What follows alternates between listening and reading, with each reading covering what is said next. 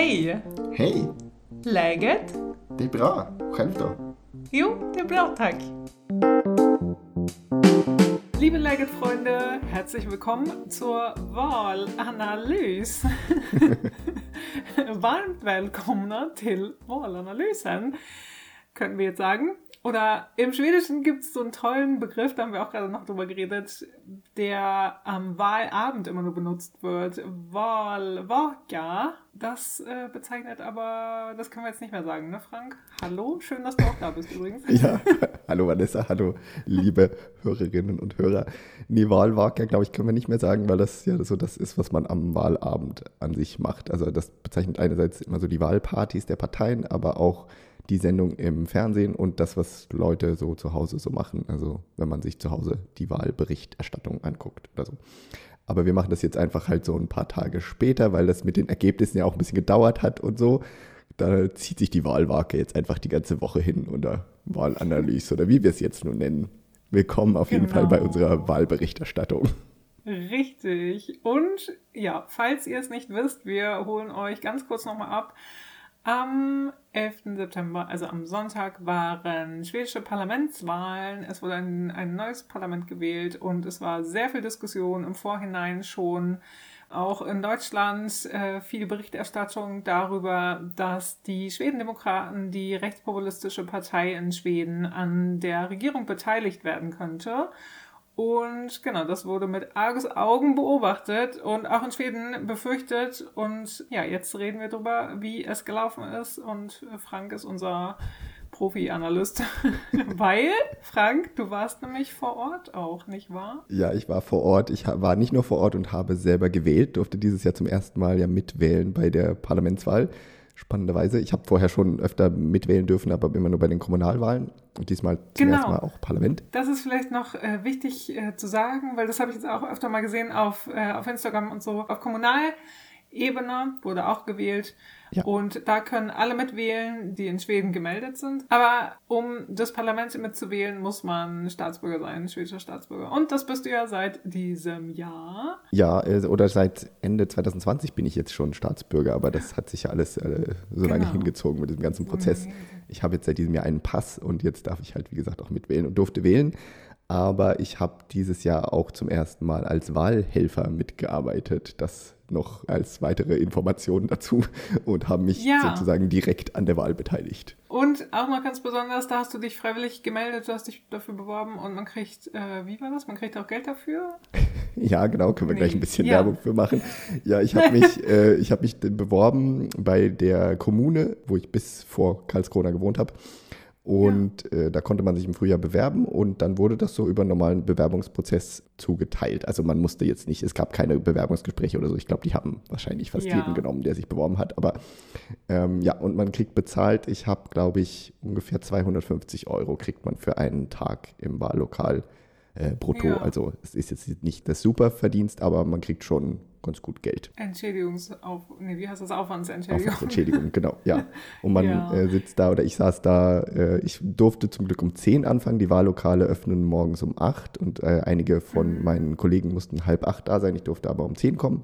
Die hatten dann während des Tages ein bisschen längere Pausen als ich und von um 10 saß ich da bis 1 Uhr nachts beziehungsweise oder 20 nach 1, äh, weil um 1 Uhr waren wir ungefähr fertig mit dem Auszählen und dann mussten wir noch ein bisschen aufräumen und dann durfte ich gehen.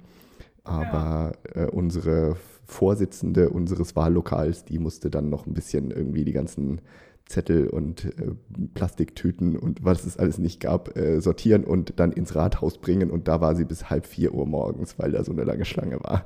Also Oh ähm, ist schon ein langer Arbeitstag, wenn man Wahlhelfer ist.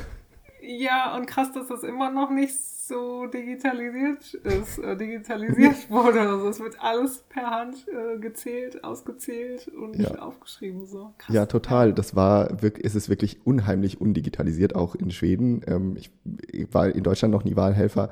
Glaube, das ist da wahrscheinlich trotzdem ja auch ähnlich, weil da wählen wir ja auch Ja. auf Papier und es gibt ja auch gute Gründe, warum man das auf Papier macht und nicht mit hackeranfälligen Computersystemen und so weiter. Aber genau, das war schon sehr, sehr analog alles und sehr viel zählen und sortieren und mit Stiften auf Plastiktüten schreiben, in die man dann Papierzettel packt und die man dann zuklebt und so. Also ja, irgendwie, es war sehr spannend, mal dabei zu sein. Es war super anstrengend. Ich war dann auch nach diesem Tag ziemlich fertig, aber hatte am Montag mir auch freigenommen dafür, dass ich äh, das auch durch hatte. Ja. Und zum schwedischen Wahlsystem vielleicht noch ganz kurz, ohne dass wir jetzt da näher drauf eingehen müssen. In Deutschland hat man ja einen Wahlzettel, auf dem alle Parteien draufstehen. Und in Schweden ist das anders, das wusste ich ja schon vorher, aber jetzt habe ich das ja noch ein bisschen näher mitgekriegt.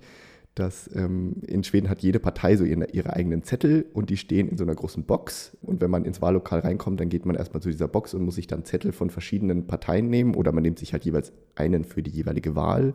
Also die gelben Zettel sind die für die Parlamentswahl und dann gibt es die weißen für die Kommune und die blauen für die Regionalwahl, die auch noch waren. Mhm.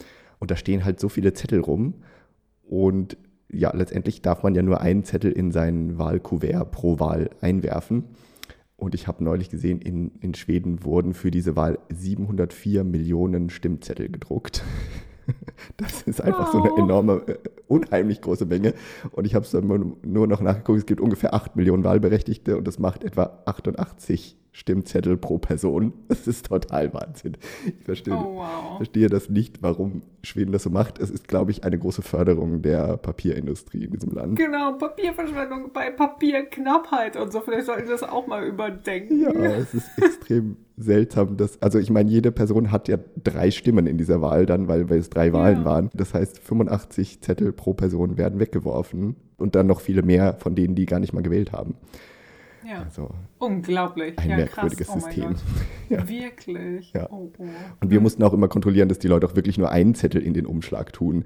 Was ja, also in Deutschland hat man ja nur einen Wahlzettel, den, da kann man nur einen in den Umschlag tun. Hier legen manche Leute halt zwei oder noch mehr Zettel in ihren Umschlag. Und als Wahlhelfer muss man dann immer nachgucken, da gibt es so eine kleine Öffnung im Umschlag. Ist da jetzt wirklich nur ein Zettel drin? Und wenn nicht, dann ah. muss man den, den Wähler oder die Wählerin zurückschicken und sagen, du musst das jetzt nochmal machen, bevor wir deine Stimme in die Urne schmeißen. Weil sonst wäre es ungültig. Sonst wäre es ja. ungültig, genau, wenn es aber wenn es entdeckt wird. Also es kann natürlich auch sein, da sind da Leute, die zwei Zettel reingemacht haben und dann haben wir es beim Öffnen auch nicht mitgekriegt. Dann hat diese Person letztendlich zwei Stimmen gehabt. Das, also oh. das dürften nicht allzu viele sein, weil wir das wirklich sehr genau okay. kontrolliert haben und sicher alle anderen Wahlhelferinnen und Wahlhelfer auch, aber ja. das ist schon irgendwie ein seltsames, seltsames System.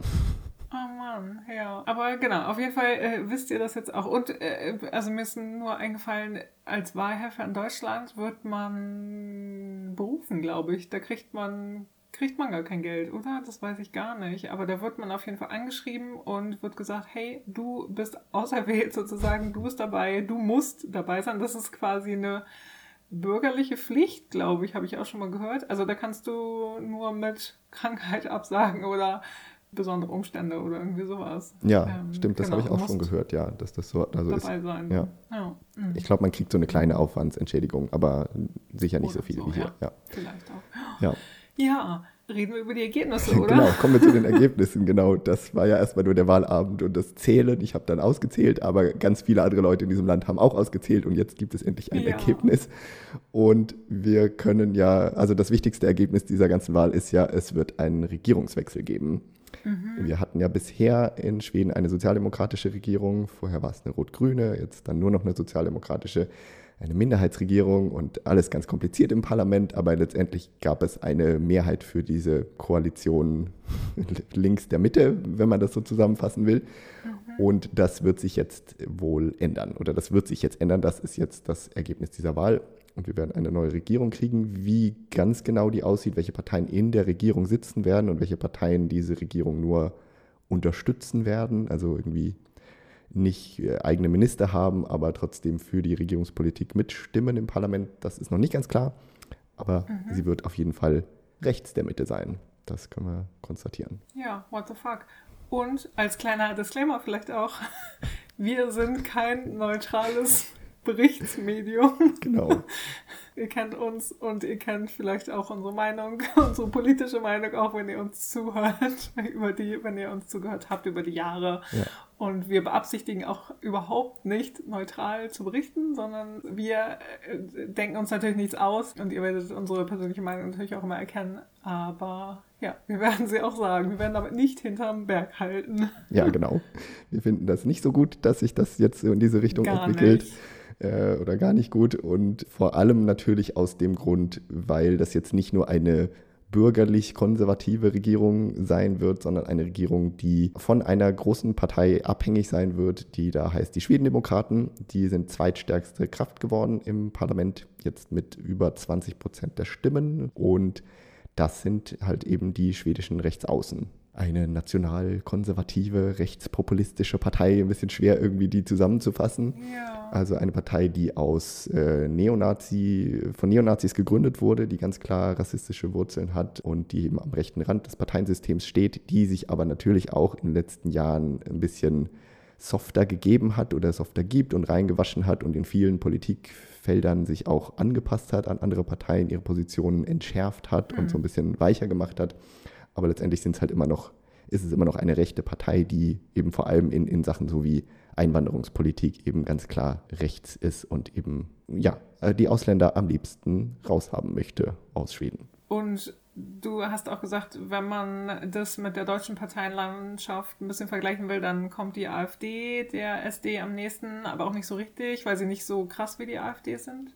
Ja, genau. Also klar, das ist die Partei, die denen am nächsten kommt, weil es halt die große rechte Partei ist. Aber hm. ich würde schon sagen, die AfD ist ja in den letzten Jahren sehr auf Krawall gebürstet gewesen in allen möglichen Sachen. Das, äh, da, da würde ich sagen, sind die Schwedendemokraten genau einen anderen Weg gegangen, um sich eben, um wem wählbarer zu werden für mehr Leute, um, um in breitere Schichten irgendwie vorzustoßen, was sowas angeht. Und wenn man sich jetzt ganz konkrete Sachen anguckt, also zum Beispiel Corona-Politik, war ja die AfD ein ganz großer Gegner von. Da waren die Schwedendemokraten, haben sich überhaupt nicht unterschieden von den anderen schwedischen Parteien. Die äh, ganz am Anfang äh, von Corona war, waren die sogar mal kurzzeitig für einen Lockdown, was alle schwedischen Parteien nicht wollten. Also sozusagen das genaue Gegenteil von dem, was die AfD immer gefordert hat. Mhm. Ähm, und auch wenn man sich so Connections Richtung Russland und so angeht, da sind die Schwedendemokraten auch nicht, kann man sie auch nicht mit der AfD vergleichen, sondern die sind auch ganz klar antirussisch eingestellt, so wie die schwedische allergrößte Mehrheit in der Gesellschaft. Ja. Ähm, ja. Und, und also klar, sowas wie irgendwie Verschwörungstheorien und sowas, das wird sicherlich auch von, von SD-Anhängern verbreitet und so, aber eben nicht von der, von der obersten politischen Stelle in dieser Partei. Die, die ja. gibt sich eben sehr bürgerlich und sehr wählbar für breite Schichten halt eben. Mhm.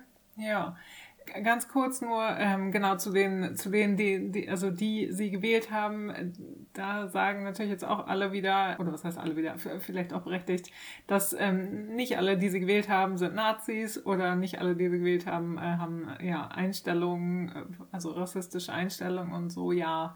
Aber das ist ja auch immer eine schwierige Diskussion. Sie unterstützen halt trotzdem eine Partei, die genau solche, solche Wurzeln hat. Mhm. Und auch wenn sie nur Protestwähler sind, ist das irgendwie äh, unverständlich für mich, total unverständlich, ja. ähm, dann so eine Partei zu wählen. Ja, ja total. Ähm, vielleicht ähm, gehen wir erstmal weiter darauf ein, wie das Ergebnis ist, weil du hast gesagt, die großen Gewinner sind auf jeden Fall die Schwedendemokraten, mhm. aber irgendwie seltsamerweise sind die anderen beiden großen Gewinner die Sozialdemokraten und die Grünen. Ja, genau. Das geht irgendwie mit dem, mit dem Endergebnis nicht so richtig überein, aber nee. also letztendlich, ja, prozentual stimmt es dann wieder. Die Schwedendemokraten haben schon so viel gewonnen, dass das eben reicht letztendlich. Aber die Sozialdemokraten haben auch zugelegt als große Regierungspartei und äh, mit der mit Magdalena Andersson, die bisher ja Regierungschefin war, die relativ beliebt ist, also die, glaube ich, so die beliebteste Parteichefin unter allen Parteichefinnen und Chefs in Schweden ist, ähm, also gut für sie ja also auch. Also die gute persönliche erst, Zahlen auf ja, jeden Fall hat. Ja. In der Regierung war so oder noch weniger? Ja, genau. Jahr, so? November, Dezember irgendwann, genau. Also noch nicht mal ein genau. Jahr ist sie ja. jetzt Regierungschef. Also sie war vorher äh, Finanzministerin, also ist den Schweden schon länger bekannt gewesen, aber sie hat ja. auf jeden Fall, sie ist relativ beliebt gewesen im, im Volk und hat dadurch sicherlich auch ein paar Stimmen auf ihre Partei vereint. Und die Grünen äh, haben ein bisschen zugelegt, nicht so sehr stark, aber ein bisschen. Und da geht man, glaube ich, hauptsächlich davon aus, dass es da so ein bisschen taktische Stimmen gab, um, um die im Parlament drin zu halten, weil da ging, sah es lange danach aus, dass die eventuell sogar rausfliegen könnten, an der Hürde scheitern könnten. Also da ist jetzt nicht so eine, ist nicht so eine grüne Welle direkt im Land, sondern eher das Gegenteil, würde ich fast sagen. Aber ähm, die haben eben Unterstützung bekommen von Leuten. Aber es gibt halt auf der Verliererseite dann wiederum auch zwei Parteien aus diesem bisherigen linken Lager, und zwar die Linkspartei, die für mich zumindest überraschend stark verloren hat. Also jetzt irgendwie 1, irgendwas Prozent, aber die überhaupt verloren hat, die hatte ich eigentlich eher so auf der Gewinnerstraße gesehen in den letzten Jahren. Okay. Und die Zentrumspartei, die, die hat am meisten verloren von allen Parteien. Und das waren eben Parteien, die bisher Magdalena Anderschons Regierung unterstützt haben. Und das hat letztendlich dafür gesorgt, dass die eben keine Mehrheit mehr hat im Parlament. Ja. Von den anderen Parteien, die jetzt wahrscheinlich die Regierung bilden werden, die, die bürgerlichen Parteien, die haben auch alle leicht verloren, also so um die 1%, jetzt nicht mega viel, aber die sind eben alles eigentlich keine Wahlgewinner. Aber letztendlich hat die Mehrheit, dadurch, dass SD eben gewonnen hat, ist die Mehrheit auf die rechte Seite des Spektrums äh, gewechselt. Ja, und das heißt, ähm, genau, in der schwedischen Parteienlandschaft ist im Vorhinein, war das auch schon klar, so die Regierungsbündnisse äh, die gebildet werden, sagst du, ist einmal genau das, das äh, Mitte-Links-Bündnis mit Sozialdemokraten, Grünen und Linken und sowas alles. Mhm. Und das Bündnis, was jetzt aber die meisten Stimmen hat, ist das Bündnis aus welchen Parteien nochmal? Genau, da haben wir jetzt also einerseits die Schwedendemokraten, dann haben wir die Moderaten, das waren bisher immer die zweitgrößte schwedische Partei, die sind jetzt leicht hinter den Schwedendemokraten gelandet, aber die Partei, die aller Voraussicht nach den Ministerpräsident stellen wird. Ulf Kristersson heißt er, der Chef der Moderaten. Und dann haben wir die Christdemokraten, eine ja nicht sonderlich große Partei, aber die eben auch zu diesen äh, Bürgerlichen gehört. Und die Liberalen, die man, ja, die man so ein bisschen mit der FDP vergleichen kann. Aber die haben auch verloren und die, da, bei denen sah es auch lange danach aus, dass sie auch nicht ins Parlament reinkommen würden, aber sie sind reingekommen. Und eben diese vier Parteien sind jetzt die, die quasi ja, ob sie nun jetzt alle eine Koalition bilden, in dem Sinne, dass sie dann alle Minister in der Regierung haben werden oder nur zwei von denen oder nur drei von denen, das wird sich erst in den nächsten Tagen und Wochen entscheiden. Aber ähm, wir hatten ja nach der letzten Wahl vor vier Jahren, da hat es ja ewig gedauert, bis es eine Regierung gab. Und alle Beobachter gehen eigentlich davon aus, dass das dieses Jahr nicht so lange dauern wird, ganz einfach, weil vor der Wahl schon klar war, es gab diese zwei Blöcke und die Seite, die eben letztendlich gewinnt, die wird dann die Regierung stellen und die werden sich schon irgendwie einigen. Und das ist auf jeden Fall aber das erste, das allererste Mal, dass ja, die SD als Regierungs immerhin Mitsprachepartei ja, genau. in Frage kommt. Ne? Vorher haben, haben alle eine Zusammenarbeit mit denen kategorisch ausgeschlossen und gesagt, auf gar keinen Fall, auf gar keinen Fall. Aber ja. genau, diesmal sieht das anders aus. Ja, das war bisher immer so, dass die alle nie mit denen sprechen wollten und das hat sich in den letzten Jahren eben geändert und jetzt war es eben schon vor der Wahl klar, dass diese rechte Koalition zustande kommen wird, wenn sie eine Mehrheit hat. Ja, genau. Und wir können ja vielleicht noch ganz kurz drüber reden, was will diese neue Regierung denn ändern, weil ähm, sie hat ja jetzt äh, gewonnen, wenn auch knapp. Also man kann, das kann man ja auch sagen, wir haben es ja gerade an den Parteien abgearbeitet, welche jetzt gewonnen und verloren haben. Schweden ist ja da schon sehr gespalten, kann man eigentlich sagen. Also das, da gibt es ja keine riesengroße Mehrheit für diese neue Regierung, genauso wie die alte Regierung auch keine riesige Mehrheit hatte. Das ist im Parlament super knapp, aber auch wenn man sich allein, wenn man sich nur die Stimmenanteile anguckt, das sind jetzt keine überwältigenden Mehrheiten, die da irgendwer hat. Ähm, mhm. Da ein sehr gespaltenes Land. Aber letztendlich, ja, es wird eine neue Regierung geben und die wird eine andere Politik natürlich führen. Und ganz an vorderster Stelle steht die Kriminalitätsbekämpfung. Das war im Wahlkampf ein Riesenthema, haben wir auch darüber geredet schon. Also sie wollen mehr Polizisten, die wollen härtere Strafen einführen, für, um eben vor allem diese große Bandenkriminalität zu bekämpfen, die in den letzten Jahren so stark zugenommen hat, die vielen Schießereien und Morde, die es in Schweden gegeben hat. Das will man bekämpfen. Das hat denen vielleicht auch oder wahrscheinlich reingespielt, oder? Dass das im Moment so aktuell war und, und den Wahlkampf halt so krass beeinflusst hat und dass da im Moment so viel ja, Diskussionen darüber stattgefunden haben und dass eben ganz, ganz viele da härtere Strafen sich gewünscht haben. Ja, das, da bin ich mir auch ziemlich sicher, dass das ein großes Thema war. Zusammen mit, äh, dass die natürlich auch die Einwanderung noch senken wollen. Das, mhm. Äh, das wird ja in Schweden irgendwie oder in, in, der, in der Diskussion von vielen halt eben zusammen verknüpft, dass eben mhm. viele von diesen Bandenkriminalität auch mit der Einwanderung zusammenhängt. Was genau jetzt dahinter hängt, das will ich nicht, äh, kann ich nicht bewerten und so, aber das wird auf jeden Fall in der Diskussion immer verknüpft. Und was ich noch als zweites Thema sehen würde, was im, im Wahlkampf halt groß war, war halt die Energiepolitik, äh, Energiekrise, was wir auch in Deutschland ein großes Thema haben. Und hier die, die enorm steigenden Strompreise, die hier ein Riesenthema waren und wo die Parteien der, der neuen Regierung eben alle auch auf Kernkraft setzen wollen. Also sie wollen neue und mehr Kernkraftwerke bauen lassen. Äh, da sind sie sich auch alle einig. Das ist eine der Fragen, wo sie sich wirklich alle sehr einig sind. Und ich weiß nicht, also ich weiß jetzt nicht genau, ob da eine Mehrheit der schwedischen Bevölkerung auch dahinter steht, aber eben das hat sicherlich Leute auch dazu gebracht, für diese Parteien zu stimmen, weil die eben sagen, die wollen zumindest irgendwie die Strompreise langfristig irgendwie wieder senken oder sowas. Auch wenn wir alle wissen, Kernkraftwerke baut man nicht von heute auf morgen. Wahrscheinlich dauert es viel, viel länger, Kernkraftwerke zu bauen, als Windparks, Solarzellen ja. aufs Dach zu hauen und sowas. Aber gut, das ist ein anderes Thema. Und wo sie sich noch einig sind, ist natürlich auch, Klimapolitik ist denen allen nicht so wichtig. Das wird in Schweden zwar, die sagen zwar alle, natürlich wollen wir das Klima retten und so, aber da ist halt für viele ist halt so, natürlich, wir bauen Kernkraftwerke, die sind ja gut fürs Klima, die haben ja keine CO2-Ausstoß und so. Mhm. Das wird sich wahrscheinlich auch ändern und wahrscheinlich werden sie Steuern senken und sowas. Zum Beispiel Steuern auch auf Benzin und Diesel und sowas. Die sind ja auch teuer geworden und da kann man jetzt ein bisschen Steuern senken und sich beliebt machen beim Volk. Das mhm. äh, wird wohl kommen, denke ich mal, mit dieser neuen Regierung. Gibt ein paar Fragen, wo sie sich nicht einig sind, aber das werden sie jetzt in den Koalitionsverhandlungen dann sicher ausklamüsern. Ja, und ja, da, so viel zu unserer großen Wahlanalyse. Jetzt äh, gegen Ende hin noch ein kleine, eine kleine Beobachtung aus Social Media. Zurück und zu unserer Social Media Expertin hier von, von Jörg Schönborn zur Social Media Expertin. genau, sowas gibt es doch auch immer bei den, bei den Wahlen neuerdings. Genau. Auf jeden Fall eine Beobachtung, die ich gemacht habe durch eine, eine Aktivistin, der ich auf Instagram folge, Linnea Claesson, Claesson heißt sie, eine Handballspielerin auch der, äh, der deutschen, schwedischen Nationalmannschaft für Handballfrauen. Und die hat äh, das zum Thema gemacht, dass bei Ulf Christasson, bei dem Parteivorsitzenden der Moderaten, mhm. also der ähm, wahrscheinlich Präsident wird, Ministerpräsident von Schweden, genau. so heißt es.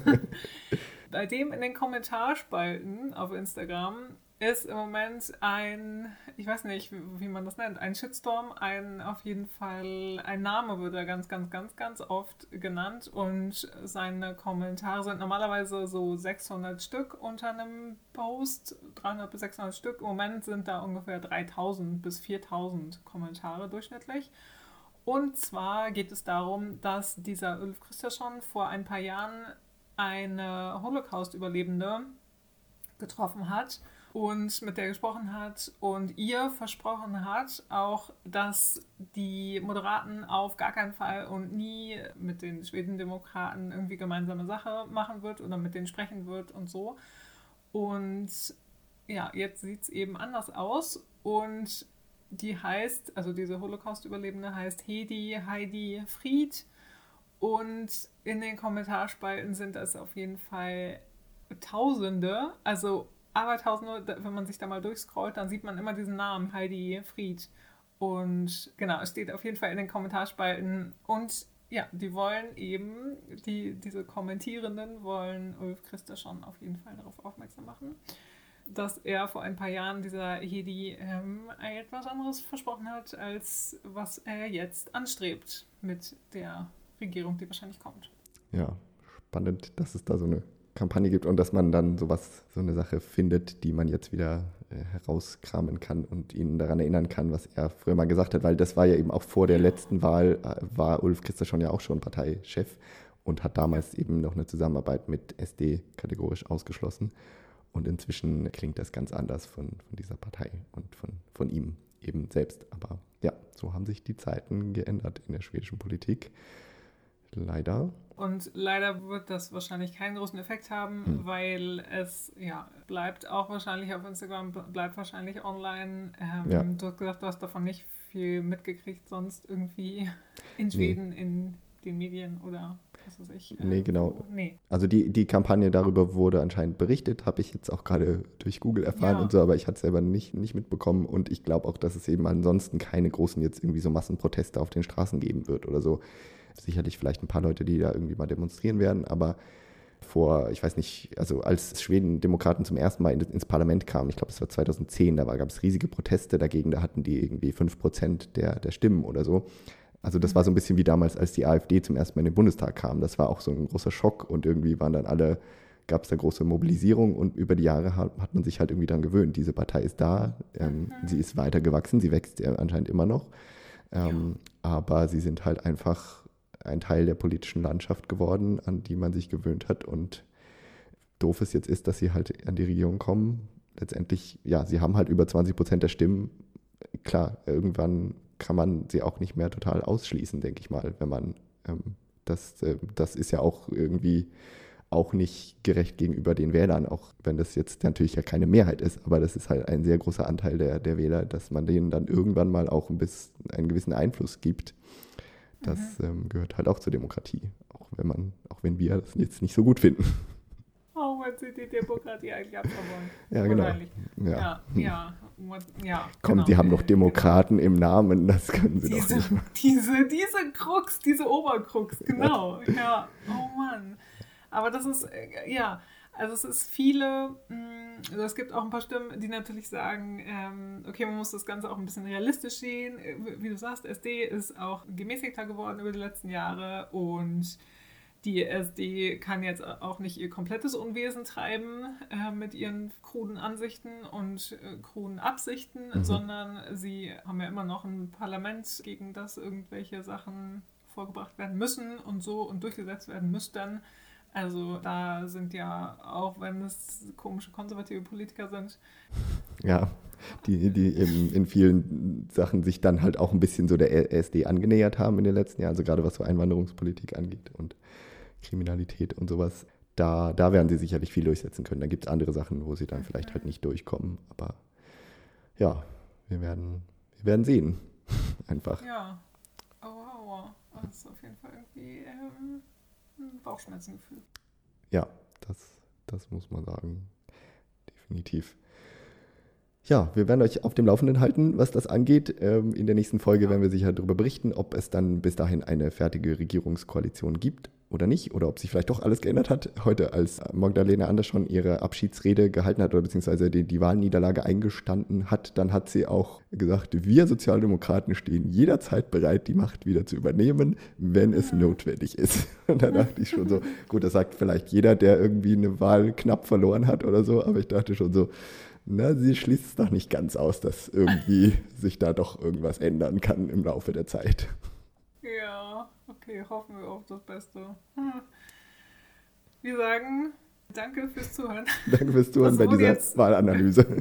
genau, diese kurz, also nee, ist dann doch ein bisschen länger geworden, aber wir hoffen, ihr konntet einiges mitnehmen und wir hoffen, es hat euch gefallen. Ja, genau. Hört nächstes Mal wieder rein, wenn wir eine normale Folge veröffentlichen, dann mhm. mit ein bisschen Politik, aber mit nicht Fokus auf Politik beim nächsten Mal. Die kommt am zweiten Freitag im Oktober raus, wie gewohnt. Und bis dahin wünschen wir euch eine gute Zeit und eine gute Verdauung dieses Wahlergebnisses. Ja. Und ja, bis denn. Macht's gut, bis dann. Tschüss. Hey do.